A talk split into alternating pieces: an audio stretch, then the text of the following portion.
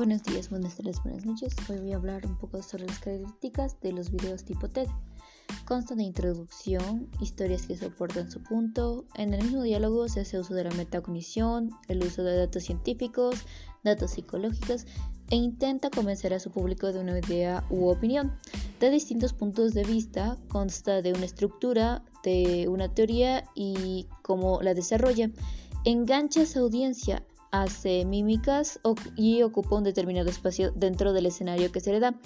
Nos da puntos positivos de su tema y este dura aproximadamente de 5 a 18 minutos. Trata de ilustrar su punto y luego explica su punto. Junta conceptos diferentes que tienen una pequeña similitud que los asocia.